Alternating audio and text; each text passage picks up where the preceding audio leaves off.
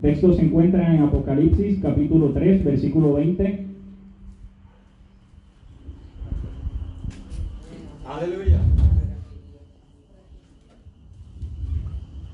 Apocalipsis capítulo 3, vers- versículo 20. Y dice así la palabra del Señor, le leo en la nueva versión internacional, dice, mira que estoy a la puerta y llamo. Si alguno oye mi voz y abre la puerta, entraré y cenaré con él y él conmigo. Que el Señor añada bendición a su palabra en esta hora. Este texto que, acabo de leer eh, en el libro de Apocalipsis, el Señor se lo dirige a una iglesia que se llama la Odisea. Cuando le está dirigiendo estas palabras originalmente, eh, está hablándole a una iglesia que en algún momento, una gente que en algún momento estaba en un estado de, de tibieza o de complacencia espiritual. Estaban, si podemos decirlo así, estancados en su relación con Jesús. Eh, pero después de esa amonestación que Jesús les hace a ellos, durante, ese, durante algunos versículos, les recuerda, eh, yo estoy a la puerta y llamo. ¿Qué es estar a la puerta? Estar a la puerta a mí me habla de cercanía, me habla de alguien que está cerca. Hoy Él llegó hasta tu puerta, hasta tu ventana. En estos tiempos, a través de, de- de COVID, a través de, ¿verdad? de mi voz, a través de este micrófono y esta bocina, donde la mayoría de nosotros ¿verdad? tenemos que estar encerrados por la situación que sabemos que está pasando en el país, por precaución. Eh, muchos de nosotros hemos estado encerrados por los últimos meses.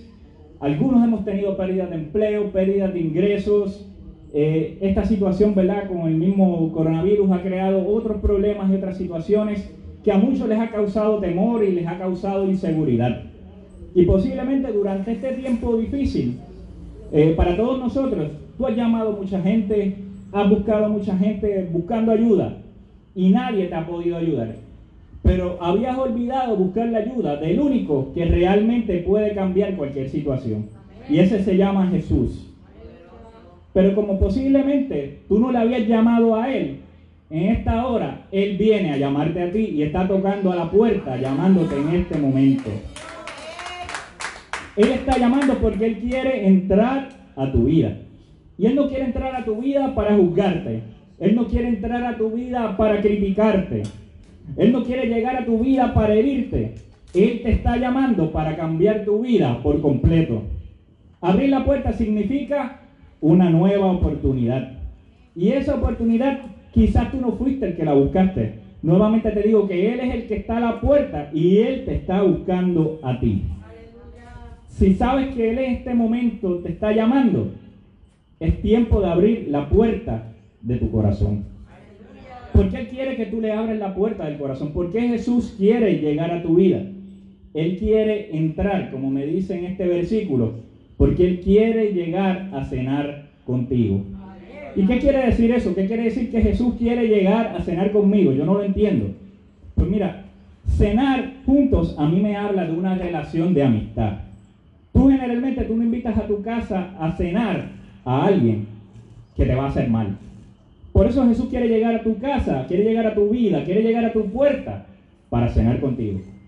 Si hay algo que nosotros los boricuas sabemos bastante, oye, es acerca de la comida. A nosotros nos encanta comer. Estamos casi todo el tiempo hablando de comida, ya sea el desayuno, el almuerzo, la comida, los snacks. Si de comer se trata, a nosotros nos gusta. Ya sea en el fast food, sea en el restaurante, sea en la guaguita de comidas, ese es un, un tema que nos gusta a la mayoría de nosotros. Pero hay algo especial cuando esa comida se da en la intimidad de tu casa. Cuando esa comida se da, cuando está todo el mundo sentado ahí a la mesa. Aunque esto ya casi no se ve, sentarse a comer a la mesa era una hermosa tradición que había en las familias puertorriqueñas. Ya lamentablemente hace muchos años. Donde la mayoría de la familia a cierta hora, a las 4 o las 5 de la tarde, se sentaban todos ahí a comer, a compartir eh, el plato de comida. Cuando no habían teléfonos inteligentes, cuando no había internet, que pusiera a la gente a, mirar, ¿verdad? Sus teléfonos, a mirar hacia abajo y a nadie a mirarse a los ojos. Hace años atrás, la familia boricua se sentaba a la mesa y todos ahí comenzaban a compartir, no solamente el plato de comida, sino que comenzaban a hablar acerca de cómo le había ido en su día en el trabajo, de cómo le había ido en su día en la escuela, de cómo le había ido en su día en la casa. En fin, las familias compartían en ese tiempo de intimidad sentados todos a la mesa. Y todos escuchaban acerca de sus metas y todos escuchaban acerca de sus sueños, ahí sentados, comiendo en la mesa. Por eso es que las familias solían ser más unidas. Por esa misma razón, Jesús quiere entrar a cenar contigo, porque Él desea una unidad contigo. Ese mismo compartir, esa misma amistad íntima, es la que Jesús quiere compartir contigo en este momento que me estás escuchando. Jesús quiere que tú le des la oportunidad de conocerlo. ¿Sabes? Muchas veces nosotros nos equivocamos y pensamos que ser cristiano se trata acerca de una religión. Que ser cristiano se trata acerca de que dices si eres católico, si eres evangélico, si eres pentecostal. Pero ser cristiano, ser hijos de Dios, no se trata acerca de una religión. Ser hijos de Dios se trata acerca de una relación personal con Jesús.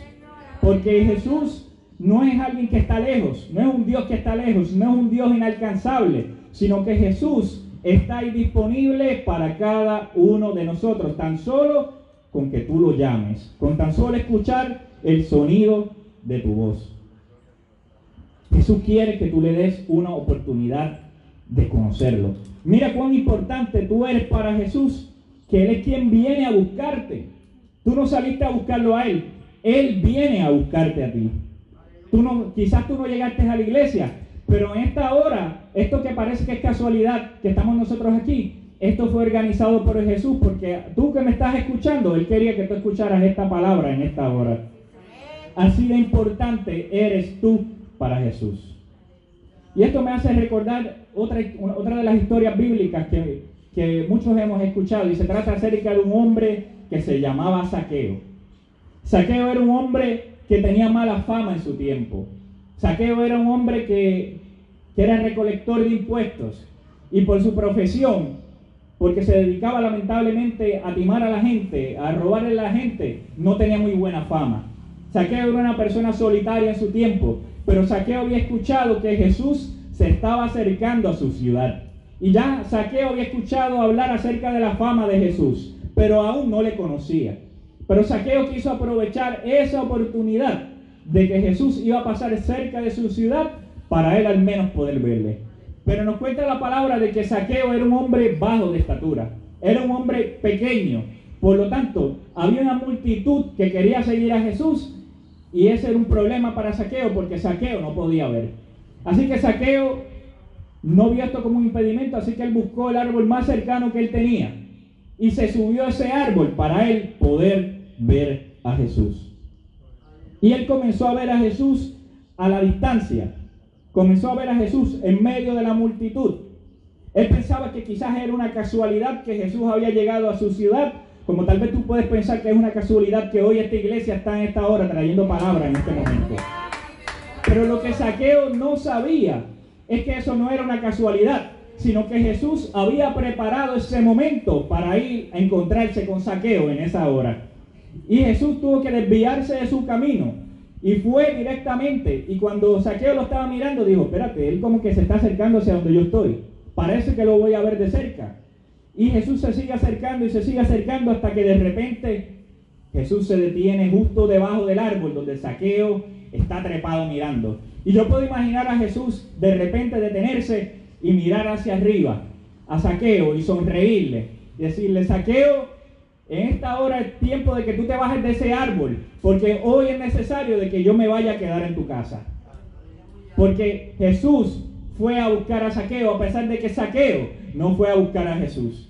Y en esa hora nos cuenta la historia bíblica de que Jesús fue a llegar a la casa de Saqueo y allí conversando con Saqueo, allí sentado a la mesa con Saqueo, tuvieron una conversación y de esa conversación la vida de Saqueo fue transformada, tanto así que Saqueo dijo, Señor, si alguien ha defraudado, si alguien ha engañado, en esta hora yo digo que le voy a devolver tres veces lo que en algún momento yo le robé. Ese encuentro transformó la vida de Saqueo y el encuentro que Jesús quiere tener contigo hoy quiere transformar tu vida en esta hora. Lucas 19:10 me dice, porque el Hijo del Hombre vino a buscar y a salvar lo que se había perdido. El ministerio de Jesús se caracterizaba por su interés en las que las personas lo conocieran. Jesús buscaba a todos aquellos que estaban lejos de él y se acercaba a las personas que otros rechazaban. Jesús iba y sanaba a los enfermos, pero sobre todas las cosas, él cambiaba sus vidas para siempre. Abrirle la puerta es señal de arrepentimiento. ¿Y qué es eso? ¿Qué es arrepentimiento? Arrepentimiento es un cambio de vida. Arrepentimiento es un cambio en tu manera de pensar. Arrepentimiento es darle la espalda al pecado y comenzar a mirar a Dios. Si en algún momento habéis estado lejos de Dios, el arrepentimiento es ahora alejarte del pecado y comenzar acercarte a Dios. Abrirle la puerta es intentarlo de nuevo. Porque mire, muchos de nosotros tenemos metas, muchos de nosotros tenemos sueños en la vida, muchos de nosotros hemos tratado de alcanzar muchas cosas, pero lamentablemente hemos fracasado. Hemos tratado por nuestros propios recursos, hemos tratado por todo lo que nosotros creemos conocer, hemos tratado por nuestra propia inteligencia, nuestra propia sabiduría, pero no siempre las cosas no han ido bien. ¿Sabes cuál es el elemento que te falta? Ese elemento que te falta se llama Jesús. Y abrirle la puerta a Jesús es intentarlo de nuevo, pero esta vez con Jesús. En algún momento tú lo intentaste solo sola. Ahora Jesús quiere que tú lo intentes otra vez, pero con Él estando en tu vida. Abrirle la puerta es incluir a Jesús en tus planes. ¿Sabes? Porque nosotros no vamos a alcanzar nada si dejamos a Jesús afuera. Si dejamos a Jesús fuera de la puerta cuando Él está llamando, mire, no vamos a alcanzar nada. Ahora, pero si le abrimos la puerta a Jesús y comenzamos a caminar con Jesús y le damos la bienvenida a Jesús a nuestra vida, podemos alcanzar todo lo que Dios quiere que nosotros alcancemos. Cuando estamos en su voluntad, todo es mejor. Él fue quien te creó. Desde antes de tú estar en el vientre de tu madre, desde antes tan siquiera que tus padres se conocieran, ya Dios te tenía en sus planes. Te decía que desde antes de tú estar en el vientre de tu madre, desde antes que alguien tan siquiera te pensara, ya Dios había pensado en ti. Sabes, tú no estás en esta tierra por casualidad. Tú no estás en esta tierra porque tus padres lo quisieron. Tú estás en esta tierra porque Dios te creó con un propósito. Y ese propósito que quizás tú has estado buscando por la vida, que tú no lo has encontrado, que has estado buscando el sentido a la vida, has estado buscando la razón de vivir, esa razón de vivir solamente la puedes encontrar en Jesús. ¿Sabes? Porque un empleo, el dinero, las posesiones, eh, una pareja, una persona, todas esas cosas te pueden llenar temporariamente. Pero construir tu vida sobre todas esas cosas es como construir una casa sobre la arena. Como único tú puedes construir una vida que valga la pena, una vida sólida, una vida con sentido, es cuando tú comienzas a construir tu vida sobre Dios, sobre la palabra de Dios. Él es quien único te puede guiar a vivir una vida con propósito. ¿Sabes qué? Yo que estoy aquí, yo posiblemente yo no conozco tu nombre, pero ciertamente Dios conoce tu nombre. En esta hora Él está a la puerta y te está llamando. Yo no puedo mencionar tu nombre, pero en esta hora Él te dice María, Carlos, Juan, Carmen, cualquiera que sea tu nombre, en esta hora Él te dice, te estoy tocando la puerta y te estoy esperando que tú abras la puerta en esta hora. Él conoce cada pensamiento que tú tienes en esta hora. Él conoce cada preocupación. Él ha visto cada lágrima que has derramado en los últimos tiempos, por lo difícil de los tiempos, por la situación familiar, por la situación económica. Cada lágrima que has derramado, Dios ha visto cada una de esa lágrima. Él es el que siempre te oye cuando nadie más te oye. Él es el que siempre está cuando nadie más está. Él está tan cerca como que tú lo llames y clames a Él. Y yo quiero ya ir cerrando este mensaje diciéndote lo siguiente, que la invitación del Evangelio es para todos. En el Evangelio de Jesús sabe que nadie está excluido. A veces he escuchado gente decir, no, es que yo tengo que arreglar ciertos asuntos antes de acercarme a Dios. No, es que yo tengo que arreglar ciertas cosas en mi vida antes de acercarme a Dios. Déjame decirte que eso no es correcto. Dios quiere que tú vengas ahora, tal y como está, y Él te promete que no vas a regresar de la misma manera. Puedes haber llegado con miles de problemas, pero con la ayuda de Dios tú vas a resolver cada problema. Puede que tú vengas a Él porque llegó una enfermedad a tu vida que el doctor dijo que quizás no tiene remedio. Pero Dios te dice, yo tengo el remedio para esa enfermedad que, el médico te dijo que no tiene remedio. Quizás tú vienes a Dios buscándolo en medio de una situación económica difícil. Y Él te dice, yo te puedo suplir todo lo que tú necesites. Siempre y cuando tú sepas que en tu vida yo quiero ser lo primero. Que en tu vida yo quiero ser prioridad. Si tú se lo permites, Él será quien transforme tu vida.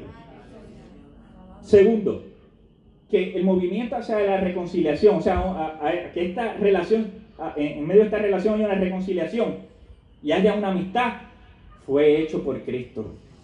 Como decía ahorita, quizás tú no fuiste a buscarlo, quizás tú no tenías interés en ir a buscarlo, pero en esta hora Él llegó hasta tu ventana en esta hora Él llegó hasta tu puerta por medio de este mensaje y te está diciendo, yo te estoy llamando. Mira que estoy a la puerta y llamo. Ya le está a la puerta, ya le está esperando, ya le está llamando. Pero ¿sabes qué? Todos tenemos que escoger. Todos tenemos que tomar una decisión. Él no te va a obligar a servirle. Él quiere que tú le sirvas. Él quiere que tú le conozcas. Pero Él está ahí como un caballero amablemente a la puerta esperando que tú decidas abrir la puerta porque ya Él te llamó. Ya Él te dijo que te está llamando. Ya Él te dijo que te está buscando. Solamente falta que tú decidas decir, sí Señor, te abro la puerta de mi vida. Sí Señor, te abro la puerta de mi corazón. Él está esperando que tú decidas conocerle y que tú decidas abrirle la puerta de tu vida. ¿Y cómo, cómo yo hago eso, predicador? Romanos 10, versículos 8 al 10. Le leo desde la parte final del versículo 8 dice lo siguiente, dice, esta es la palabra de fe que predicamos, que si confiesas con tu boca que Jesús es el Señor y crees en tu corazón que Dios le levantó de los muertos, serás salvo, porque con el corazón se cree para justicia, pero con la boca se confiesa para salvación. ¿Sabes cuando los que son casados en algún momento fueron a casarse? Tú te paraste delante de un ministro, delante de un juez, y tú dijiste con tu boca, yo acepto a esta persona como mi esposo o mi esposa. Pues cuando tú quieres tener una relación con Jesús, tú quieres decirle, sí, yo reconozco a Jesús como mi Señor y como mi Salvador. Sí, yo reconozco que Jesús es el Hijo de Dios y que de ahora en adelante yo quiero comenzar a caminar con Él. ¿Sabes? Digo estas últimas palabras antes de cerrar para orar. Estas palabras que decía que fuera mi pastor hace unos años. Dice, nadie te ama como te ama el Señor y por cuanto te ama, te llama. No endurezcas tu corazón. En esta tarde, dale una oportunidad a Jesús.